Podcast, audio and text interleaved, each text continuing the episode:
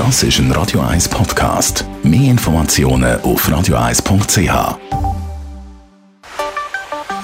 Der Finanzratgeber auf Radio 1 wird Ihnen präsentiert von der UBS. Stefan Stotz von der UBS. Denken wir äh, heute mache ich an die älteren Zuhörer, die vielleicht schon in Genuss gekommen sind von Enkelkind und denen gerne möchten finanziell vielleicht ein bisschen unter die Arme greifen, eventuell etwas ansparen für die? Ja, zuerst natürlich für alle, die das schon erlebt haben, zuerst mal ganz, ganz herzliche Gratulationen. Ich stelle mir vor, das ist eine riesige Sache, oder? Und klar ist dann ganz vieles anderes im Vordergrund, aber amigs denkt man sich, ja, vielleicht wäre das noch schön, wenn die Kinder mal, wenn sie 18 sind, auch irgendeinen Batzen haben. Und ja, es ist so. Also man kann als Großmutter oder Großvater für sein Enkelkind ein Konto eröffnen. Und zwar im Namen von dem Kind. Und bei der Erreichung dann von der Volljährigkeit, also mit 18, kommt dann das Kind auch das Konto über. Also so ein Konto ist eine Möglichkeit. Was ist denn das genau für ein Konto?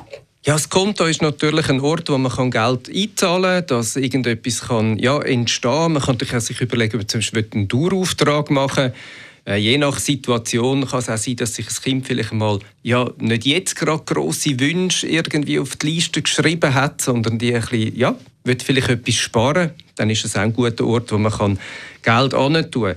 Es ist so, dass man das Konto kann eröffnen kann ähm, auf den Namen vom Kind. Es ist aber im, im Verfügungsrecht von der Person, die es eröffnet hat. Die Person, die es im Verfügungsrecht hat, die ist auch steuerpflichtig fürs Konto. Und äh, um so ein Konto herum gibt es dann aber natürlich auch äh, viele lässige Sachen, die man vielleicht dann von seiner Bank ähm, kann überkommen oder das Kind kann mitmachen ähm, bis an auch natürlich zum einen oder anderen Thema, wo wichtig ist im Zusammenhang auch mit Geld umgehen für ein Kind oder für eine jugendliche Person. In einer Zeit, wo Zinsen auf einem Konto eigentlich fast gleich null sind, was gibt es da noch für andere Möglichkeiten? Ich denke auch, dass äh, das eine ist sicher in der Argumentation, dass man gerade nicht so viel Zinsen bekommt. Es gibt einen Beitrag auf das Jugendkonto. Ich glaube, das ist auch wichtig, dass man ja, auch dieser Generation lernt, dass Geld sparen kann eine gute Sache sein. Aber gerade mit dem Anlagehorizont natürlich auf 18 Jahre an. Die Idee ist ja, dass man dann den Batzen kann weitergeben äh, mit 18 kann es durchaus natürlich auch Sinn machen, eben ein Fondskonto zu machen. Das heißt, äh, man hat einen Anlagehorizont von 18 Jahren, man zahlt dort ein und das Geld wird auch investiert und kann logischerweise auch wachsen in diesen 18 Jahren, was ja, wenn es nur auf dem Konto in Anführungszeichen rumliegt, nicht passiert. Danke vielmals. Stefan Stotz von der UBS. Verschiedenste Möglichkeiten also für Großeltern, ihre Enkel zu unterstützen.